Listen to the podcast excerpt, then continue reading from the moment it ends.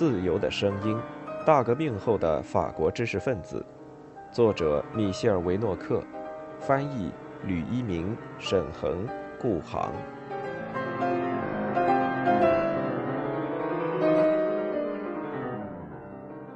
斯汤达在吃晚饭时的玩笑，注定是乔治桑难以忍受。后者的记载这样作结：在阿维尼翁，他带我们去看了位置极佳的大教堂。在教堂的某个角落中，有一尊油漆过的木质旧基督像。这尊真人大小的雕像确实极其难看，成了他进行最令人难以置信的斥责的素材。他讨厌这些被南方人所珍视。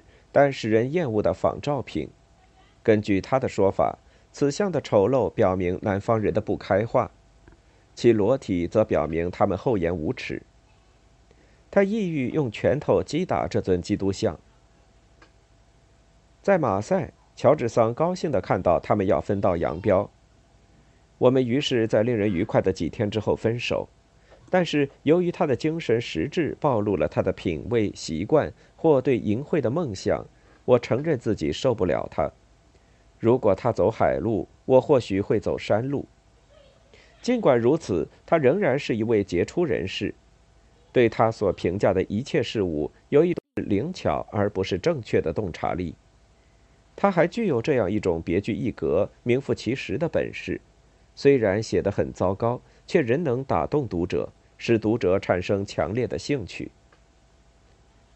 总之，这是一次不太成功的相会，但斯汤达还见了其他人。诚然，他不是那种一眼就让人喜欢的人，然而缪塞却一下子被他吸引。缪塞写信给兄弟时说明了这一点，并在后来简洁地描绘了这位头上歪戴高筒大礼帽、脚蹬皮里长筒靴、正在他们用餐的。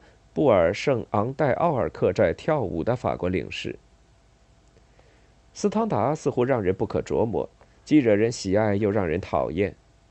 根据不同的情况，他会使自己变得滑稽可笑，又能以其在谈话中的机智让人惊叹，多么自相矛盾呢？回到奇维塔维基亚后，贝尔似乎越来越不满足于领事职位。他再次向先后担任外交大臣和首相的布罗伊公爵寄出不可忽略的政治报告。他也重新致力于著述，试图完成长篇小说《红与白》和自传性小说《亨利·布吕拉尔传》。这两部作品都没有完成，因为领事得处理颇多日常事务，他不得不暂时将他们搁在一边。《红与白》继续了一位年轻军官与夏斯特莱夫人的爱情。第一部分可能包含斯汤达自身爱情史中最美好的篇章，但是把男主人公任命为内政大臣的办公室主任，最终使小说陷入了死胡同。另一位男主人公布吕拉尔则以发问为出发点。我在极为厌烦的从大使晚会返回的夜晚思忖道：“我该写出我的一生。”在两三年后写完时，我也许终会知道自己究竟是快乐还是悲哀，是机灵鬼还是傻瓜蛋，是勇士还是胆小鬼，以及最后我在总体上究竟是幸福还是不幸。这些问题没有明，因为此书在一八零零年，即叙述者抵达米兰的那一年打住。米兰仍然是斯汤达中意的城市。这座城市对于我来说是地球上最美的地方，我丝毫感觉不到我故乡的魅力。我把出生之地视为一个甚至让人本能厌恶的地方。在1800至1821年间，米兰是我始终想去居住的地方。结婚的念头再一次纠缠住他，因为孤独使他难以忍受，而且到了他的年纪，亦应当随遇而安。不过，看上去令人悲伤的是，他打算迎娶的年轻女子，尽管有妙龄女郎的清纯，但在他这位美的崇拜者眼里却缺乏美貌。这位年轻女子原籍属法国，后来成为奇维塔韦基亚的名门望族维多家族一员。贝尔的不幸神也使他受到惩罚，因为这位年轻女子富有且虔信的叔叔威胁说，若举行婚礼，将剥夺其家庭继承权。斯汤达很快就从婚事受挫中恢复过来，但是在这座城市里又能做些什么呢？当发烧且痛风的他不在床上时，他就从窗口观察正午时分到达的轮船。我是这些外国人所见的第一件美好的事物。出于你们能理解的原因，我未把任何人拒之门外。但是因为此地让人觉得可怕，到达者即刻坐上游轮逃往罗马。他本人也经常前往罗马观看歌剧和戏剧，或光顾一些沙龙。不过他不得不为维尔纳离职以及安格尔被任命为梅第奇豪华别墅总管感到遗憾，因为舍不得花钱。胆小怕事的安格尔终止了以前的美妙晚会。有一个词语回到他的写作当中：厌烦。他已经看透，唯有爱情或幻想能够把他从萎靡不振中解救出来。他再度为恋情心烦意乱。这次让他心烦意乱的是悉尼伯爵夫人及桑德尔夫人。此乃昙花一现的产生于爱情中的结晶作用。他在正式追求者的严密监视下，优雅地消失了。显然，除了重新回到巴黎，回到那个他曾经进行许多描绘的，但并非他从此以后就难以在那里生活的巴黎，才能把他从这种无法忍受的生活中解救出来。一八三六年二月，他以健康状况为由，向布洛伊公爵提出要休息几个星期。三月二十六日。他从刚刚取代布洛伊公爵担任外交大臣的提耶尔那里获得他所期待的批准。斯汤达想要飞快离开这里，于是他中断了亨利·布吕拉尔的写作。此书的写作终未得恢复。五月二十四日，他抵达巴黎。由于莫莱伯爵在一八三六年十月至一八三九年三月担任内阁首相。原打算只回来待三个月的斯汤达，却在巴黎待了三年。这是继前几年的动乱之后，政局暂时平静的时刻。1834年4月爆发的第二次里昂工人起义，由内政大臣提耶尔在那次起义后不久下令进行的特朗斯诺南街大屠杀，菲耶斯基在1835年7月针对路易菲利普的暗杀活动，以及此后限制新闻自由的九月法令等等。这段平静时期是奥尔良主义体制得到巩固的时刻，这种巩固允许莫莱实行宽大和赦免政策。我们更喜欢让激情平息，而不是去制服他们。光荣三日爆发六年后，七月王朝似乎终于稳固。莫莱的上台，对于把自己的第一个职位归功于莫莱的斯汤达来说，可谓意外之喜。通过卡斯特拉纳夫人和特拉西夫人。他与莫莱保持着良好的关系。他的假期将延长到与莫莱执政的时间一样长。他无疑只能领半薪，即只有五千法郎，但通过为出版社写书的收入以及必要的节俭，他可以克服经济上的困难。对于斯汤达来说，最美好的是与那些朋友，如梅里美以及后来加入的缪塞的圈子恢复联系。在这种圈子里的谈话重新激活了他的一切激情。在英式咖啡馆或康加尔岩石饭店的晚餐，则使他的谈话妙趣横生。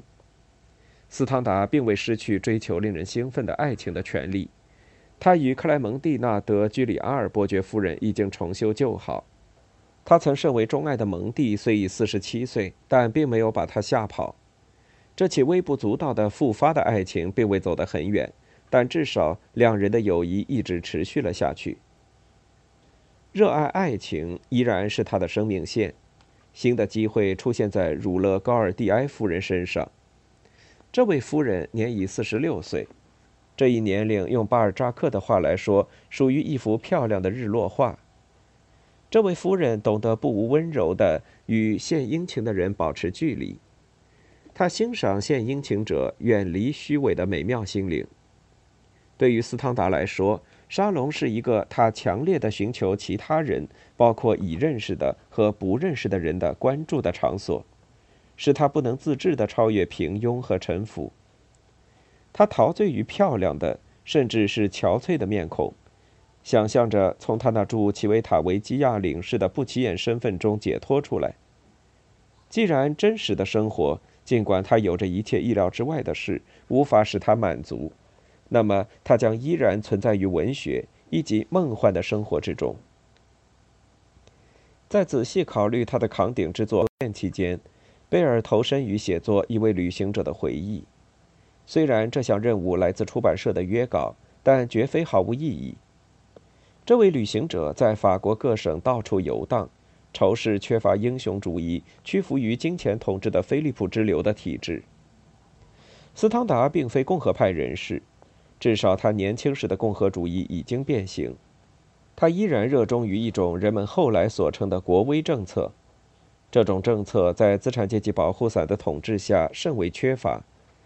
他对所有政治被告给予同情，政治仅隐隐约约地出现于这部为出游者写的书中。书中精辟的观察汇集于所有旅行的细节里：一车、客栈主的桌子、夜宿客栈时的同伴等等。他穿梭于法国各地。并在1837年12月完成书稿。该书前两卷出版于1838年上半年。在夏天，他惊奇地重新见到吉利亚，且再次爱上她。这场爱情对他来说似乎并非毫不成功。1838年8月，他的短篇小说《帕里阿诺公爵夫人》在两个世界评论发表。意大利一直纠缠着他，他重读自己的笔记。接着鼓起勇气投入巴马修道院的写作。他在激动人心的五十二天时间里一鼓作气完成了这部作品，并在一八三八年十二月二十六日把手稿寄给他倚重的堂兄弟科隆，后者负责为他找人出版。此书在一八三九年四月六日由出版商昂布鲁瓦茨杜邦在发布预告，但因为篇幅过长，该出版商已要求他删减。在许多专家学者的眼里，《巴马修道院》是斯汤达的代表作。它包括一切相关问题：他年轻时在拿破仑军队中的经历，他对意大利的热忱和对专制统治的仇恨。最值得一提的是，他对爱情的赞颂从未像书中人物法布里斯·泰尔堂哥的冒险经历，以及法布里斯和克莱里亚之间产生的爱情那么迷人。政治贯穿整部小说，这部小说则以由一位小脚暴君统治、因众多由于野心或想争权而实行的阴谋诡计被搞得动荡不安的巴马公国为背景。但是在斯汤达笔下，政治只属于一种装饰物。作者在这部小说中要说明的是他在《红与黑》里的格言之一：文学作品中的政治乃音乐会中手枪的射击声。与主人公一样，有人想让其充当政治精神典范的华而不实的莫斯卡首相，只靠其对吉娜的爱情来生活。但是，这位出众的美女为了他风度翩翩的侄子费尽心血，而后者的脑子里则只有法比奥孔代将军的女儿克莱利亚。孔代将军是虚构的法尔内斯塔楼，酷似圣昂热城堡。这座法布里斯两度被囚禁期间的冷酷无情的监狱的总管，政治可能曾经在斯汤达作为共和派的青年时期促使他行动，但他完全不是他生活的中心。的确，斯汤达曾经是个自由主义者，而且他对教权主义的反对从未减退。他憎恨专制制度，并对暴君怀有真实的仇视。然而，他对待共和派。共和派的起义意图，他们人格的不完善的方式，都是他对政治事务，即便不是漠不关心，也至少是保持距离。他最能适应的政体是立宪君主制，他的信条是两院制加新闻自由。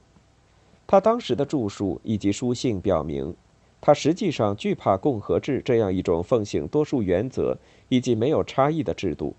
一如后来的托克维尔，斯汤达有着自己对美国的看法，认为在美国社会中，所有人成了每个人的警察，极其单调乏味。如果说斯汤达在巴马修道院与在其他作品中一样致力于培育自由精神，那么他是通过一种不同于政治的手段，即通过其对爱情的颂扬来进行的。这种爱情对根植于遵守合法婚姻和贬低女性的传统社会构成了威胁。他笔下的主人公吕西安·楼万，还有法布里斯·泰尔堂哥，与斯汤达自己一样，只靠这种看似古老但在资产阶级社会中却具有革命性的理解方式生存，只靠一种违反所有法律、处在善恶之外的爱情生存。法布里斯成为教士并非偶然，于连是个神学院学员亦复如是。没有一种事物，包括圣职，能够阻碍对爱情的感悟。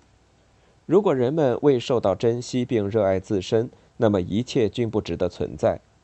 宗教、家庭、社会，一切都是受到这种激情的颠覆。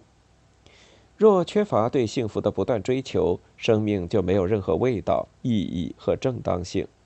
如同其遗嘱执行人罗曼·科隆就斯汤达所写的那样，自十五岁至去世，爱情是他的主要思想，是其一切行动的动机。圣茹斯特有言：“幸福是一种新观念。”但是在历经多少世纪的奴役之后，雅各宾党人只以集体的社会的幸福来理解“幸福”一词，并将它作为政治方面的目标。斯汤达不信任政治，不信任立法的幸福，不信任政府的乌托邦。的确，这个影响每个人的唯一真理、唯一有待达到的目标，要具有以下条件：即政府没有通过他的决定权，他与镇压性宗教的结盟，警察以及法官去阻碍个人幸福。也许在他身上，这种追求经常与其对英雄主义的喜爱结合在一起。他曾经是波拿巴主义者，在早年的那些日子里，拿破仑的经历在他眼里仍然是一首非同寻常的史诗。但是，曾在欧洲一些国家的首都上空飘扬的三色旗的光荣在减少。如果说拿破仑本人曾是精力充沛的典范，其政府和帝国都曾是伟大的冒险经历，那么这一切。均因自1815年以来在其统治之下势衰力竭的法国君主制的平庸而显得更加非同寻常。由此，因为目睹法国在东方问题向欧洲列强屈服，并接受1840年7月15日的条约，斯汤达在1840年起草了一份遗嘱。他在遗嘱中声称放弃其法国人身份，并将米兰作为自己的祖国。这也解释了忠实执行遗嘱的科隆为何会在他的墓碑上刻上“阿里戈贝尔，米兰人”。斯汤达受过启蒙哲学的培养，并承认他受惠于导师德斯蒂德特拉西，以及在帝国和复辟王朝时期仍具有影响的观念学者。但他在自己所接受的这些教义中，嫁接了他那个时代特有的爱情理想，因此。这位对伏尔泰有着清醒认识和讽刺嘲笑的令人惊讶的人物，仅仅为了被称为爱情的事物而生存，而这在享乐主义的伏尔泰时代，仅被当作纯粹的幻想。尽管女人的名字整齐地排列在他的舞会记事本中，但他身上并无任何与风流才子卡萨诺瓦相像的地方。的确，他极为好色，无法沉湎于柏拉图式的关系。并且懂得在必要时只满足于肉体之欢，但是他仍无休止地追求梦幻中的情人，与这种梦幻中的情人相会，便等同于幸福。这种无休止的追求是痛苦的，而且时常会变换追求对象，尤其是当他像个西西里屠夫，或知道自己其貌不扬、年事已高、身体发福时，更是如此。但是斯汤达相信心灵美，因而他能够去引诱相貌最美的女人。这种事在他身上会不时发生，尽管传说把他当成永恒的被拒绝者。完全充当国民智慧的教会不信任这种激情，因为这种激情是革命的、摧毁性的、反社会的。然而，虽然柏拉图的理想国与罗伯斯庇尔的理想国同样失去了这种激情，但斯汤达觉得这种激情仍环绕着自己。与斯汤达的其他作品一样，《巴马修道院》并没有取得成功。他的作者在生前被视为一名平庸作家，某些人仅仅因为他在谈话方面的才能、快活以及在沙龙中的巧妙应答而欣赏他。他是个政治上的受挫者，在五十岁时才只是一个领事，而且还是在面积狭小的奇维塔韦吉亚城任职，还受到教皇所有密探的监视。他甚至没有经历过其他人眼里的有价值的生活。但是，伟大的爱情已经证明了他的生命。他至少通过男女主人公，把他的爱情理想转移到传奇性作。他那种爱情理想是冷漠。渴望权力的人以及猪肉商完全无法理解的。由于其保护人莫莱伯爵的首相之职在1839年被人取代，莫莱因选举失利而被迫辞职，贝尔不得不重返工作岗位。直至1840年秋天，他继续在那里认真而厌烦地履行自己的职责，并抽出了部分时间在海边追逐年轻的女子，以及迎接吉利亚不时回到他身边。一八四零年秋天，他从重新担任外交大臣的基佐那里获得不知已是第几次的病假。他重新出现在巴黎，为两个世界评论撰稿，一直到一八四二年三月二十二日，因遭受脑出血的最后打击而倒在纳夫德卡普西纳街上。罗曼科隆把他从倒下的地方送回他在纳夫德普蒂特上普街的住处。他于翌日在那里去世。他曾希望被直接运往墓地，但科隆觉得通过一项宗教仪式来满足相关礼仪比较好一些。这一仪式在其落葬于蒙马特墓地前的圣母升天教堂举行。第二天，《总会通报》和其他报纸随之宣布，以弗雷德里克·斯汤达为笔名发表过多部成功小说的贝尔先生刚刚因脑出血辞世。然而，生前不甚有名的斯汤达，在他最后一次返回奇维塔维吉亚时，却欣喜地在《巴黎评论》上读到巴尔扎克关于巴马修道院的长篇文章。而在1840年7月25日，该刊已经有出自巴尔扎克的十二行文字提到这部小说。这段文字的结尾写道：“我急于告诉你们。”我把巴马修道院的作者视为当代思想深刻以及最好的作家之一，他的地位将高于人们现在赋予他的地位。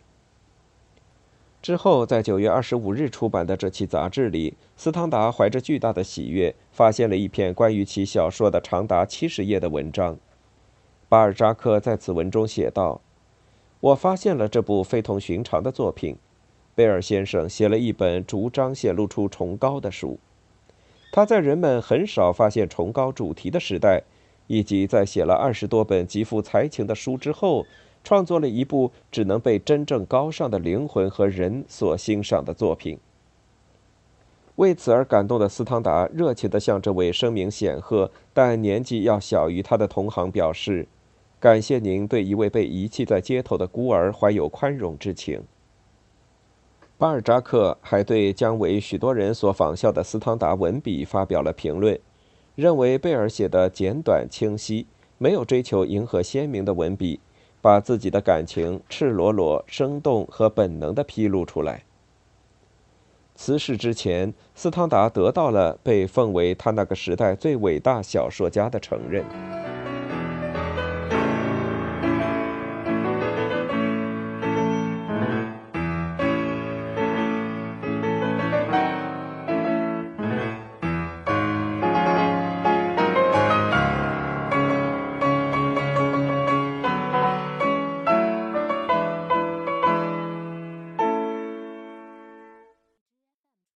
听完整版有声书，请关注我的微信公众号“我也读书 FM”，获得收听与更新信息。